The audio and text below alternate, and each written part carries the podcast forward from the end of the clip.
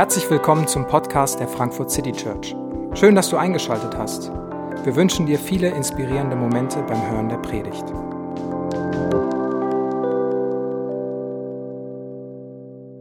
Ich freue mich, dass ich heute mit euch gemeinsam mal über das Thema Singen im Gottesdienst nachdenken kann. Wir sind in dieser Predigtreihe, wo wir erstmal überhaupt reflektieren, warum machen wir das hier? Warum kommen wir Sonntag für Sonntag hierher, um gemeinsam Gottesdienst zu feiern? Wir gehen die einzelnen Elemente des Gottesdienstes durch und ähm, ich freue mich, dass mir die Aufgabe zugeteilt wurde, mich um die Musik zu kümmern.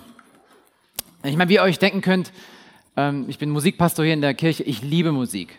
Ich, ich kann den ganzen Tag Musik machen. Musik ist in meinem Leben allgegenwärtig gewesen. Ähm, einer meiner schönsten Kindheitserinnerungen ist, dass wir, ich habe drei jüngere Geschwister und auch meine Eltern sind musikalisch, dass wir, wenn wir einen Ausflug als Familie gemacht haben und irgendwo ein, ein Gewölbe war oder so eine Brückenunterführung, irgendwas, wo es Gehalt hat, dass wir stehen geblieben sind und angefangen haben, mehrstimmig zu singen. So ein Choral oder so. Und das war lustig, weil dann sind Leute vorbeigekommen und natürlich sind die stehen geblieben, dachten so, was, was denn hier los? Das klingt so schön und mehrstimmiger Gesang, das ist, hat die Leute irgendwie, irgendwie irritiert und bewegt. Ich war immer in Chören und Bands unterwegs. Ähm, ich habe sogar Klavier- und Gesangsunterricht gegeben, eine Zeit, äh, bevor ich hier in die Gemeinde kam. Und auch hier bin ich hauptsächlich zuständig für die, für die Musikarbeit. Ich liebe es zu singen. Ich liebe es, Musik zu machen. Aber bei dir ist es vielleicht, ist es vielleicht gar nicht so.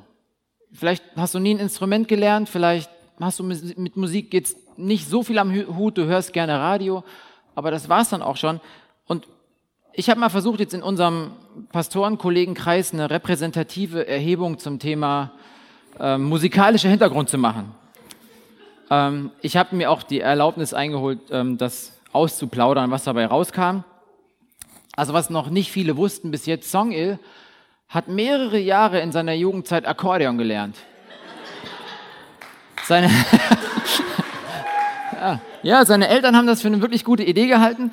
Und ich weiß noch ziemlich, also ganz am Anfang, als ich hier angefangen habe, hatte ich mal sonntags einen Termin, ich konnte nicht kommen und ich habe im, im Office in, im Planungsmeeting gesagt, dass ich noch eine Vertretung suche. Und Zongel hat angeboten, den Lobpreis mit Akkordeon zu leiten. Das erste, was ich dann gemacht habe, ist meinen Termin abzusagen. Und David, habt ihr mal in der Anbetungszeit neben oder vor David gestanden? Das ist wirklich ein Erlebnis. Er hat ein ganz eigenes tonales System.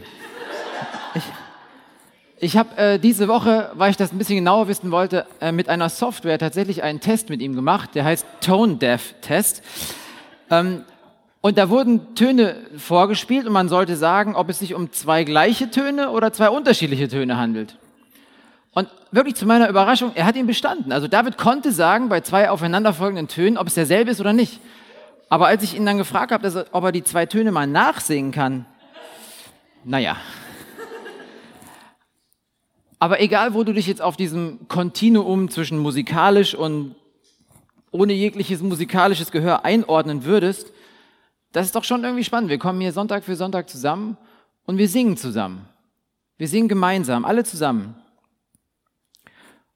Und ein Satz, der mich wirklich getroffen hat, nach diesem wirklich ernüchternden Test für David, hat er aber gesagt, voller Selbstbewusstsein, wir sollen nicht für Gott singen, weil wir eine gute Stimme haben, wir sollen für Gott singen, weil wir überhaupt eine Stimme haben. Und er hat absolut recht damit. Wir haben letzte Woche, oder David hat uns eingeführt in dieses Thema, warum feiern wir Gottesdienst mit dieser erstmal absolut grundlegenden Aussage, wenn wir Gottesdienst feiern, da beginnen wir nicht damit, was wir für Gott tun können. Wir fangen nicht dort an nachzudenken, was wir tun, sondern wir versammeln uns um eine Botschaft. Wir versammeln uns um eine Nachricht. Wir versammeln uns darum, dass Gott schon alles getan hat. Psalm 96 beginnt so. Wir haben es eben gehört, ich lese es nochmal vor. Singt dem Herrn ein neues Lied. Alle Länder der Erde, singt zur Ehre des Herrn, singt für den Herrn und preist seinen Namen, verkündet Tag für Tag. Und dann kommt die erste Begründung, dass er uns Rettung schenkt verkündet, singt, besingt, dass er uns Rettung schenkt. Denn groß ist der Herr und ihm gebührt das höchste Lob. Verkündet ist allen Völkern, heißt es einige Verse weiter, der Herr ist König.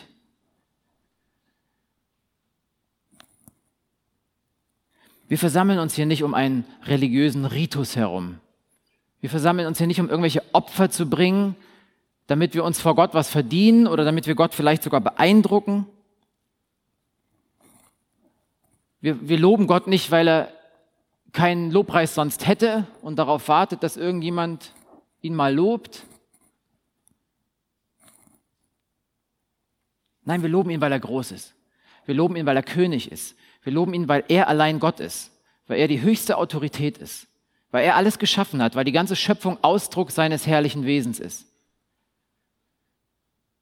Und das allein würde ja schon ausreichen, dass er uneingeschränkt anbetungswürdig ist, aber damit noch nicht genug. Dieser Gott, er rettet. Er wird nahbar, er rettet, er interessiert sich für uns. Wisst ihr, wo wir das erste Lied in der Bibel finden? Das erste Lied in der Bibel steht in 2. Mose. Und es ist ein Lied der Befreiung.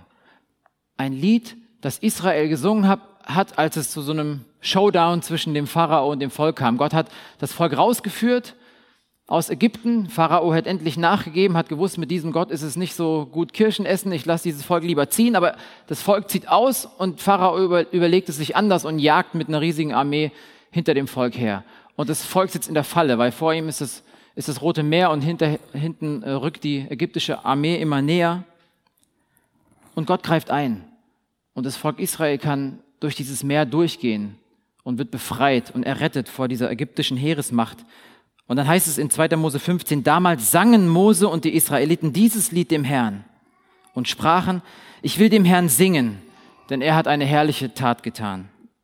Ich weiß nicht, was jetzt wäre, wenn wir dasselbe Lied singen würden. Ross und Mann hat er ins Meer gestürzt. Halleluja, Amen. Der Herr ist meine Stärke und mein Lobgesang und mein Heil. Das ist mein Gott. Ihn will ich preisen. Ist ja klar, wie reagiert jemand, der gerettet wurde? Wie reagiert jemand, der aus großer Gefahr errettet wurde in letzter Sekunde und sein Leben behält? Ja klar, er, er wird nicht irgendwelche förmlichen Worte rezitieren der Dankbarkeit, sondern er wird, er wird jubeln. Er wird singen. Worte reichen da nicht aus. Und auch wenn wir nicht singen, äh, Ross und Mann hat er ins Meer gestürzt, Halleluja, wir singen doch noch was viel Größeres. Gott hat uns befreit aus, aus unserer Schuldverstrickung, aus der Tatsache, dass wir niemals auch nur einen einzigen Schritt auf Gott hätten zutun können. Und wisst ihr, was wir singen? Wir singen, der Tod hat verloren, zerrissen der Vorhang, Sünde und Grab schweigen vor dir. Du hast keine Gegner, keiner vergleichbar. Gott, du regierst für alle Zeit, denn dein ist das Reich und dein ist die Ehre. Dein Name thront in Ewigkeit. Oh, wie kraftvoll der Name ist. Oh, wie herrlich der Name ist. Christen glauben, dass der König, der hier in diesem Psalm beschrieben ist, dass es Jesus Christus ist. Singt Jesus Christus ein neues Lied, könnten wir getrost einsetzen in diesem Psalm. Alle Länder der Erde singt zur Ehre von Jesus Christus. Singt für ihn, preist seinen Namen. Verkündet Tag für Tag, dass Jesus uns Rettung schenkt. Denn groß ist der Herr und ihm gebührt das höchste Lob. Christus ist König. Und ich glaube zutiefst, dass das der Grund ist, warum Christen zu allen Zeiten, von Anfang an, Christen aller Konfessionen, Christen aller Denominationen, Christen aller Frömmigkeitsstile von Anfang an zusammen gesungen haben. Wenn sie zusammengekommen sind, haben sie gesungen, weil Worte nicht ausreichen. Und natürlich klingt diese Anbetung überall anders. Eine syrisch-orthodoxe Gemeinde wird völlig anders klingen als eine afroamerikanische Baptistengemeinde in den Südstaaten. Ja, ein, ein landeskirchlicher Gottesdienst mit fester Liturgie hört sich natürlich völlig anders an als eine charismatische Gemeinde in Südamerika, wo der Lobpreis schon mal vier Stunden dauern kann. Es ist egal, ob Gottesdienste mit ganzen Orchestern begleitet werden oder ob ein paar Menschen einfach a cappella singen. Aber in einer lebendigen Kirche wird gesungen. Immer. Weil wenn wir sehen, wer Gott ist, wenn wir begreifen, was er für uns getan hat, dann müssen wir doch singen, oder nicht? Und ich glaube, das ist die grundlegendste Antwort. Wenn du dir nur einen Gedanken heute mitnimmst, warum singen wir gemeinsam? Dann ist es das. Wir singen nicht, um uns bei Gott was zu verdienen. Wir singen Gott auch nicht irgendwie herbei. Gott kommt auch nicht erst im dritten Anbetungslied im Chorus plötzlich und auch nur dann, wenn wir schön genug und inbrünstig genug gesungen haben. Nein, wir antworten auf etwas, was er getan hat. Dankbar, jubelnd, mit frohem Herzen. Wir reagieren auf die Botschaft des Evangeliums. Er ist Retter, er ist König. Das ist der tiefste Grund für Anbetung. Aber jetzt wollen wir noch mal ein bisschen konkreter reinschauen, warum denn eigentlich jetzt singen, warum singen, wie wir singen. Und ein Punkt ist mal, wir singen gemeinsam, um uns an, um uns an Gottes Worte und an seine Taten zu erinnern. Ich meine, ihr habt das alle schon mal erlebt, ich versuche das mal hier zu demonstrieren. Musik weckt Assoziationen sofort. Ich teste das mal. Mach mal lauter. Was ist das? Was ist das? Jappa ja ja, yippie yippie. Was ist das? Einfach. Das wissen nur noch die Älteren. Nokia ist untergegangen, gibt's nicht mehr.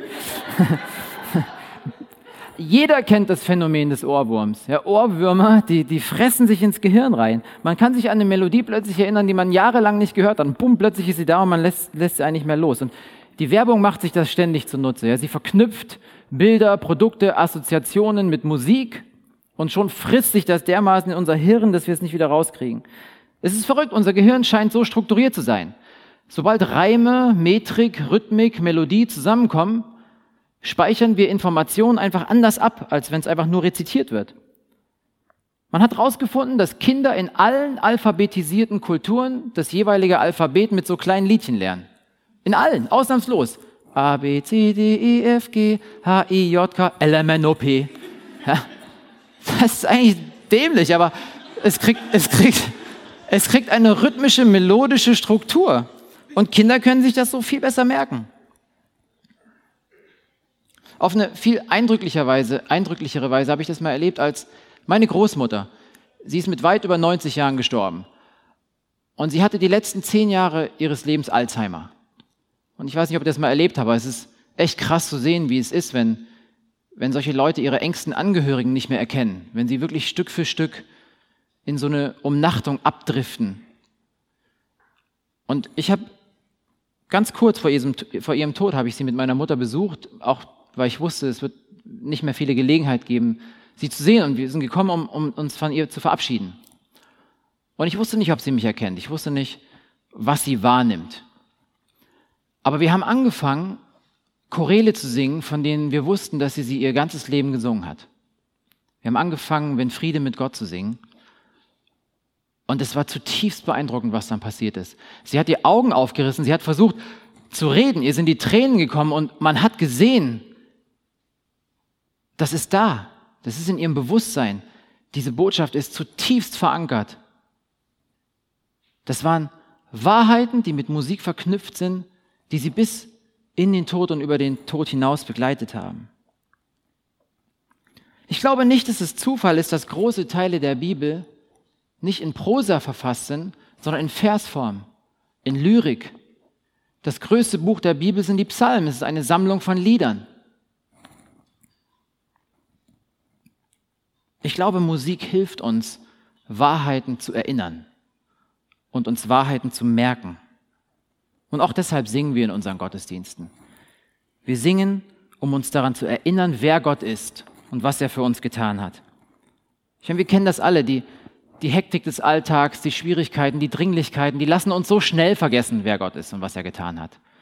Und ich glaube, diese Lieder, wenn wir zusammenkommen, wie jetzt gerade, wenn wir zusammen singen, groß bist du Herr, und wir bringen dir unser Lob, weil dein Geist uns erfüllt. Wenn wir uns an solche Wahrheiten erinnern, dann ist das wie, für mich sind diese kleinen Lieder oder diese, diese Refrains, diese Chorusse, diese Strophen wie so, wie so Teleskope. Wir, wir sehen diese Sterne ganz klein, wir wissen, dass vielleicht Gott ist so und so und so und es ist auch irgendwie schön, aber so ein Lied kann helfen, so eine Wahrheit, ein Aspekt von Gott so ganz, ganz nah zu, zu holen. Und auf einmal wird das immer größer und immer schöner und es leuchtet neu vor uns auf. Und ich wünsche mir, dass wir, oder das ist mein Anliegen, und wir versuchen das hier, Lieder zu finden, die es wert sind, gesungen zu werden, weil sie Worte haben, die wahr sind. Dass sie Gott adäquat beschreiben, dass sie ihn richtig beschreiben. dass sie nicht vage und mehrdeutig sind und dass wir die dann lernen und uns behalten.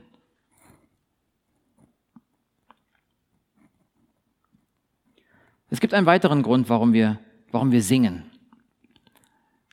Ich glaube, wir, wir singen nicht nur, um, um Wahrheiten über Gott besser abzuspeichern, sondern ich denke, es geht noch eine Ebene tiefer. Wir singen, weil uns Singen hilft, diese Wahrheiten mit unseren Emotionen zu verbinden. Als Jesus mal gefragt wurde, was das wichtigste Gebot ist, hat er gesagt, du sollst den Herrn, deinen Gott lieben, von ganzem Herzen, mit ganzer Hingabe und mit deinem ganzen Verstand und mit aller deiner Kraft. Ich glaube, Musik hilft uns, die Wahrheit des Evangeliums, die wir mit unserem Verstand erfassen, zutiefst mit unseren Gefühlen, mit unseren Emotionen zu verbinden. Ich glaube, Musik dient der Wahrheit, weil sie die Wahrheit erlebbar, spürbar, fühlbar macht. Und es ist ja auch wirklich was völlig anderes, ob, wenn man einen Text einfach nur rezitiert oder wenn man ihn mit einer Melodie versehen hört oder eben selber singt. Musik kann Texte oder Bilder unglaublich intensivieren. Zum Beispiel ein, ein Horrorfilm. Guckt ihr Horrorfilme? Horrorfilme äh, leben von Filmmusik. Die sind nicht halb so spannend, wie wenn man plötzlich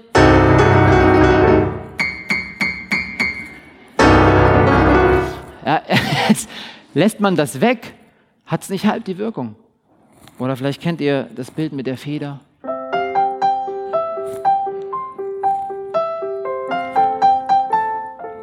Schöner gespielt natürlich.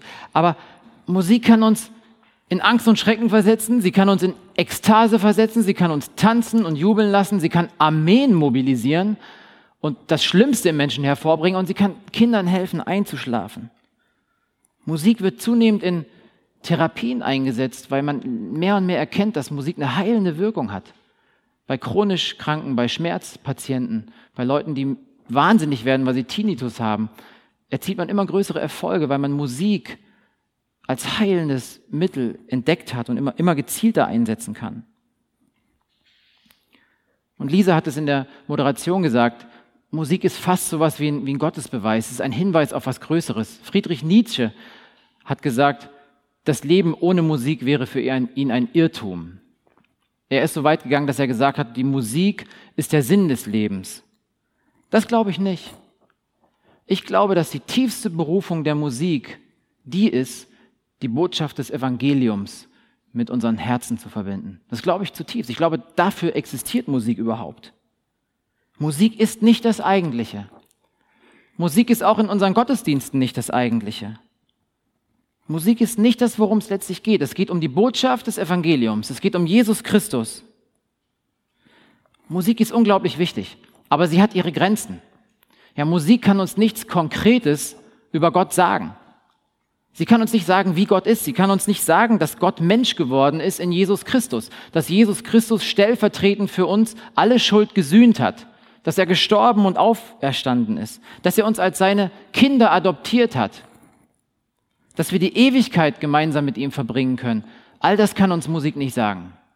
Dafür brauchen wir Worte, wahre Worte, gute Worte. Aber Musik hilft uns ungemein, diese Wahrheiten in unseren Herzen zu verankern und sie neu zu fühlen und sie neu leidenschaftlich auszudrücken. Und ich freue mich, dass wir so eine, Lieder, Liederpalette haben, die die ganze Bandbreite auch von Emotionen ausdrücken kann. Ja, wir, wir können staunen zusammen. Oh, wie herrlich der Name ist. Amazing Grace, how sweet the sound. Wir können Ehrfurcht empfinden, wenn wir heilig, heilig, heilig singen oder Gottes gegenwärtig. Das fand ich letzten Sonntag den stärksten Moment, als David gesagt hat, Gottesdienst bedeutet, wo zwei oder drei sich in meinem Namen versammeln, sagt Jesus, da bin ich mitten unter ihnen. Gott ist jetzt hier. Er ist jetzt hier und versetzt uns nicht das in, in Ehrfurcht. Wir können klagen. Psalm 13 ist ein Klagepsalm. Und es gibt dieses Lied von Brian Dirksen, How long, O Lord, will you forsake me? How long, O Lord, will you look the other way? Wir können unsere ehrliche Klage vor Gott bringen. Wir können unsere Reue bringen. Für meine Sünden hing er dort, sie brachten ihn ums Leben. Sein Sterben hat sie ausgelöscht. Ich weiß, mir ist vergeben. Wir können Freude ausdrücken. Freue dich, Welt, dein König naht. Mach deine Tore weit. Wir können uns vergewissern und neue Ruhe und Sicherheit finden in unserem Glauben, wenn wir sagen, für immer bist du treu, Herr. Für immer bist du stark. In Christus ist mein ganzer Halt. Und wenn wir gemeinsam singen, dann kommt eben beides zusammen. Gottes Wahrheit und unsere Gefühle. Und unsere Gefühle helfen auch, unser Verständnis von der Wahrheit zu vertiefen. Und ich glaube, wiederum, vertiefte Wahrheit, die wir erfassen, führt auch wieder zu leidenschaftlicheren Gefühlen. Paulus fasst das im Kolosserbrief so zusammen. Kolosserbrief 3, Vers 16. Lasst die Musik in all ihrer Pracht bei euch ihren ganzen Reichtum entfalten. Helft einander immer schöner zu singen. Zeigt einander darin den rechten Weg, David. Tut es mit aller Schönheit in der Musik, die Gott euch gegeben hat. Nein, das steht da nicht. Da steht, lasst die Botschaft von Jesus Christus ihren ganzen Reichtum unter euch entfalten. Unterrichtet einander in der Lehre Christi. Tut es mit der ganzen Weisheit, die Gott euch gegeben hat. Ja, und dann der nächste Vers, singt. Singt. Singt Psalmen, Lobgesänge, von Gottes Geist eingegebene Lieder. Singt sie dankbar und aus tiefstem Herzen für Gott. Hier ist es beides ganz klar aufeinander bezogen. Die Musik, sie dient der Wahrheit. Ich finde das erstaunlich, wie mir auch diese Lieder helfen. Zum Beispiel, wenn Friede mit Gott. Wenn man das einfach nur lesen würde, mir ist wohl, mir ist wohl. Mir ist wohl in dem Herrn. Mir ist wohl, mir ist wohl in dem Herrn. Aber, aber sobald Musik dazu kommt, mir ist wohl, mir ist wohl, mir ist wohl in dem Herrn. Ich finde, das macht erst jetzt dann überhaupt Sinn. Es, ist, es kommt auf eine völlig andere Ebene. Und dann ist es ja nicht nur der Chorus, weil der Wahrheitsgehalt, der steht ja in den Strophen. Wenn Friede mit Gott meine Seele durchdringt, ob Stürme auch drohen von fern. Ja, und es ist nicht eine Frage, ob Stürme in deinem Leben kommen, sondern wann. Und wenn du gerade keinen hast, der neben dir sitzt, ist vielleicht gerade mitten in einem. Ob Stürme drohen von fern. Und dann kommt dieser Entschluss, mein Herz im Glauben doch alle Zeit singt, mir ist wohl, mir ist wohl in dem Herrn. Und dann singt man den ersten Chorus und es dämmert einem vielleicht die Frage, ja, wie ist es bei mir eigentlich? Ist mir wohl? Ist mir nicht wohl? Ist mir im Herrn wohl? Ist mir unwohl? Was ist mir eigentlich? Und dann spätestens in der dritten Strophe wenn es dann heißt, die Last meiner Sünden trug Jesus das Lamm und warf sie weit weg in die Fern. Er starb ja für mich auch am blutigen Stamm, meine Seele lobpreise den Herrn. Ja, ist das nicht gewaltig? Gott nimmt die gesamte Last meiner Schuld und die Schuld der ganzen Welt und er schmeißt sie irgendwie ins tiefste Meer. Das ist ein biblisches Zitat, wo Gott sagt, ich werde deine Sünde in die tiefsten Tiefen des Meeres versenken, dort, wo ich sie selbst nicht finde. Was für ein Paradox. Gott hat das Meer geschaffen. Natürlich würde er meine Sünde finden. Aber er verspricht, sie wegzutun, die ganze Last. Er verspricht, sie nie wieder hervorzukramen. Er verspricht, sie zu vergessen. Und wenn wir Anklage spüren, Selbstanklage oder Anklage von anderen, können wir wissen, Jesus hat meine Schuld bezahlt und er hat die gesamte Last weggeworfen. Und wenn wir das verinnerlichen und dann wieder singen, mir ist wohl, mir ist wohl in dem Herrn. Ja, das stimmt. Das sind Wahrheiten, die verankern sich in unserem Leben. Und es ist auch kein Zufall, dass wir genau an der Stelle manchmal eine Transponierung machen. Das heißt, wir versetzen den ganzen, das ganze Lied ein Ton höher. Die Last meiner Sünden trug Jesus das Lamm. Bam, Transponierung. Musikalisch geht das nochmal ganz anders auf, kriegt eine neue Intensität. Man muss seine Stimmbänder ein bisschen mehr anstrengen, damit das auch in der Höhe noch funktioniert. Und wir sind mit unserem ganzen Sein involviert, diese Wahrheiten zu singen. Und Kopf und Herz kommen zusammen. Also, wir singen zunächst mal, weil Worte nicht ausreichen, Gott zu ehren. Wir müssen jubeln darauf reagieren, wer er ist und was er getan hat. Ja, wir singen, um uns an seine Botschaft, an seine Worte zu erinnern und sie fest uns einzuprägen, sie auswendig zu lernen, sie uns zu merken. Und wir singen, weil wir Wahrheit mit Kopf und Herz erfassen und mit Kopf und Herz ausdrücken wollen. Aber es gibt noch einen letzten Punkt. Wir singen gemeinsam, weil wir so unsere Einheit ausdrücken können.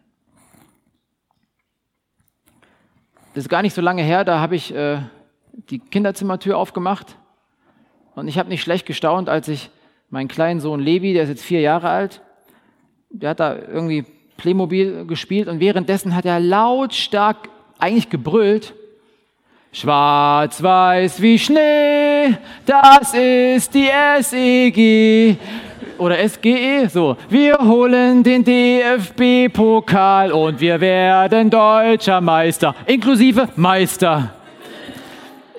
Ich muss ehrlich gestehen, ich wusste bis dahin gar nicht, dass das die Eintracht-Hymne ist. Ich habe ihn gefragt, was, was singst du denn? Was ist das denn?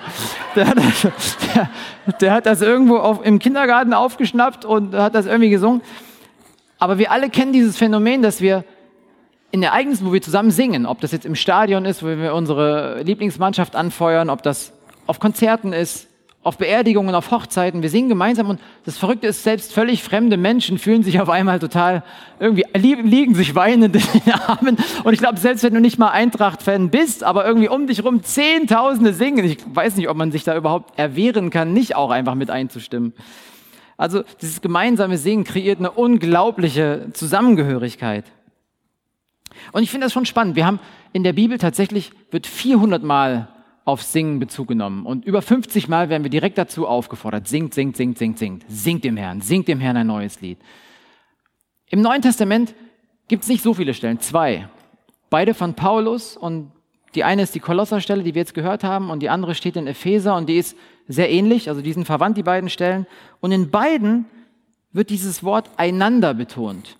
Ermutigt einander mit Psalmen, Lobgesängen und von Gottes Geist eingegebenen Liedern singt und jubelt aus tiefstem Herzen zur Ehre des Herrn und dankt Gott dem Vater immer und für alles im Namen von Jesus Christus, unserem Herrn. Ermutigt einander. Und mich hat das schon, ehrlich gesagt, ein bisschen verwundert, weil haben, haben wir das als Schwerpunkt, ähm, ist es in unserem Bewusstsein? Also ich denke, was uns eher klar ist, wir kommen hierher, wir singen und bringen unser Lob für Gott. Aber Paulus bringt diese ganze Dimension dieses Einanders mit rein, singt einander. Ich glaube, wir müssen gemeinsam singen, weil wir einander brauchen. Wir vergessen oft. Wir vergessen leicht. Wir sind manchmal schwach, wir sind manchmal nicht leidenschaftlich. Und was ich großartig finde an einer Gemeinschaft wie dieser hier, an dieser Kirche, zum Glück ist es nicht so, dass wir alle gleichzeitig schwach sind oder alle gleichzeitig stark. Es gibt Zeiten, da bin ich voller Leidenschaft, voller Hoffnung, voller Glauben, voller Vision. Und vielleicht bist du gerade wie von Apathie gelähmt. Und dann ist es wieder umgekehrt. Dann bist du voller Hoffnung und mich übermannen Zweifel. Und deshalb brauchen wir einander. Und ich glaube, das ist was sehr Wunderschönes und was Geheimnisvolles, dass wenn wir hier gemeinsam singen, dass beides passiert. Wir bringen tatsächlich unser tiefstes Lob für Gott. Wir bringen ja tatsächlich das, was wir empfinden, ehrlich vor Gott. Und gleichzeitig singen wir für den anderen. Und ich glaube, manchmal ahnen wir gar nicht, was, das, was da passiert. Manchmal ahnen wir gar nicht, was passiert, wenn wir gemeinsam aufstehen und singen und du vielleicht gerade jemand bist, der wirklich zweifelt und du hörst den Glauben deiner Schwester, deines Bruders. Du hörst, wie jemand vielleicht trotz einer schweren Situation trotzdem sein Vertrauen ausspricht, ihre Hoffnung ausdrückt. Was für eine Kraft hat das, Und ich muss sagen, mich bewegt das manchmal sehr. Manchmal stehe ich hier vorne und dann passiert es mir so, dass ich einen neuen Aspekt von Gott plötzlich neu sehe, vielleicht bei einem Lied, was ich tausendmal gesungen habe und auf einmal strahlt was auf und ich werde wirklich wie überwältigt von der Schönheit Gottes, von der Kraft Gottes, von, von, der, von der Gnade Gottes. Und dann bin ich total geflasht und dann passiert mir das, was Lisa gesagt hat, dann kommen mir die Tränen, dann muss ich kurz aufhören zu singen und mich irgendwie wieder fassen. Manchmal passiert das, aber manchmal passiert auch Folgendes. Manchmal geht es mir durch Mark und Bein. Wenn ich von einigen von euch kenne ich die Geschichten. Und wenn ich weiß, durch was ihr durchgeht. Und wenn ich sehe, wie ihr anbetet. Das berührt mich manchmal so stark, wenn ich weiß, da ist ein Paar, das vielleicht seit Jahren darum betet, Kinder zu kriegen. Und sie bekommen diese Nachricht, sie werden nie Kinder haben. Und sie stehen zusammen Hand in Hand und singen, Jesus, du allein bist genug für mich. Was hat das für eine Kraft, wenn wir voneinander wissen, dass jemand gerade durch eine finanzielle Not geht und dann singen wir, Reichtum und Ehre begehre ich nicht, bleibst du nur immer mein Halt und mein Licht. Und wenn du das singst, dann weißt du vielleicht gar nicht, wie wichtig das für den, der vor dir ist, hinter dir steht.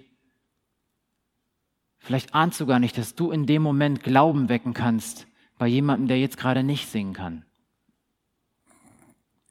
Und deshalb zählt jede Stimme. Und deshalb ist es völlig wurscht, ob die schön klingt oder nicht. Wir müssen alle gemeinsam singen, jede Stimme zählt. Und wenn wir nicht singen können, dann singen die, die singen können, für die, die nicht singen können.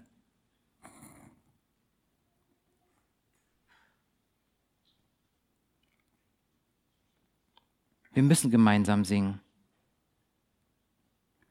Das ist auch der Grund zum Beispiel, warum wir manchmal als Band mitten in einem Lied einfach aufhören zu spielen und a cappella weitermachen. Weil wir das hören müssen. Wir müssen euch hören und ihr müsst einander hören.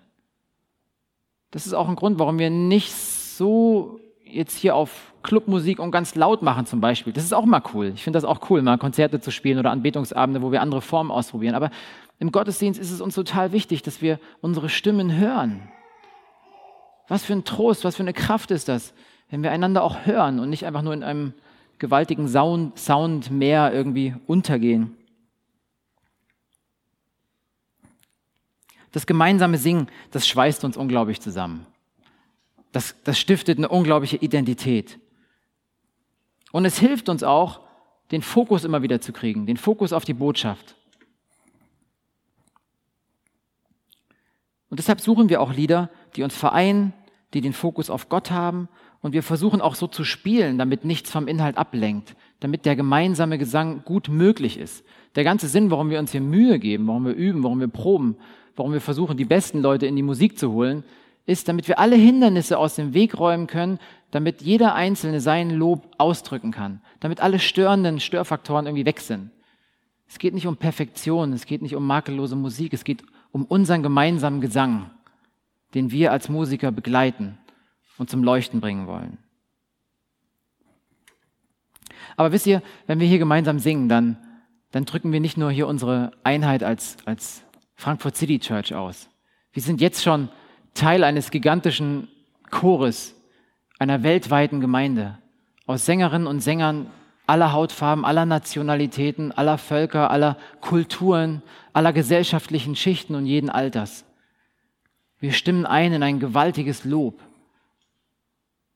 Und wisst ihr, die Geschichte ist auch noch nicht zu Ende. Jetzt ist unser Lob vielleicht noch bruchstückhaft. Jetzt ist es noch manchmal so, dass uns die Worte vielleicht nur schwer über die Lippen kommen. Jetzt ist es noch so, dass wir kämpfen müssen und manchmal Niederlagen erleiden und wieder aufstehen müssen und einander ermutigen und helfen müssen.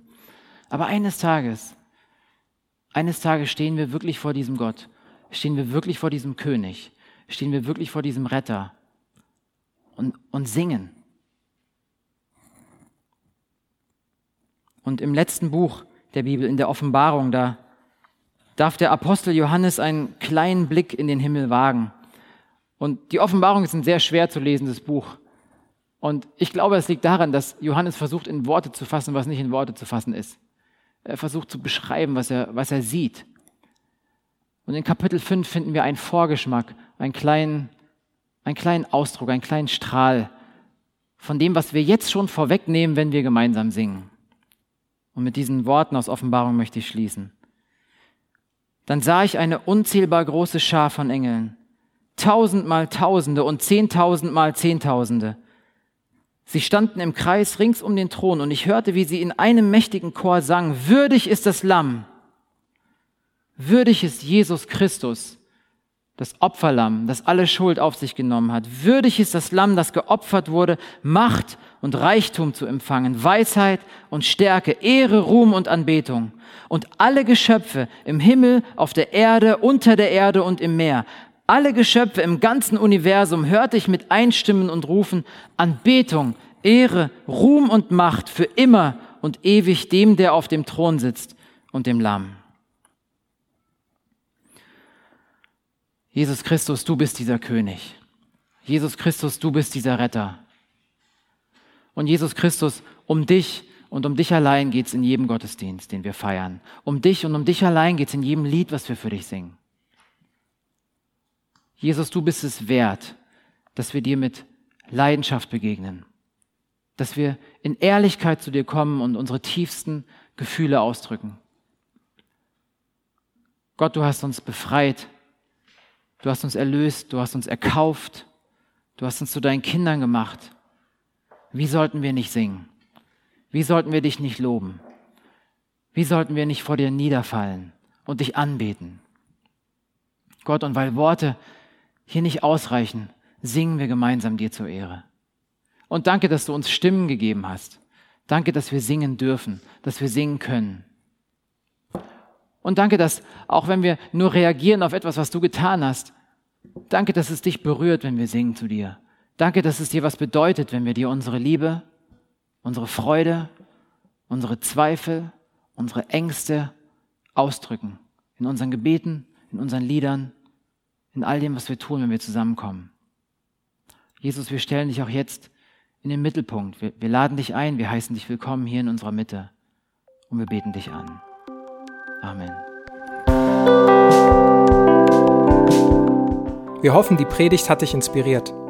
Wenn du uns kennenlernen möchtest, dann schau einfach mal auf unsere Homepage www.frankfurtcitychurch.de oder besuche uns in unseren Gottesdiensten.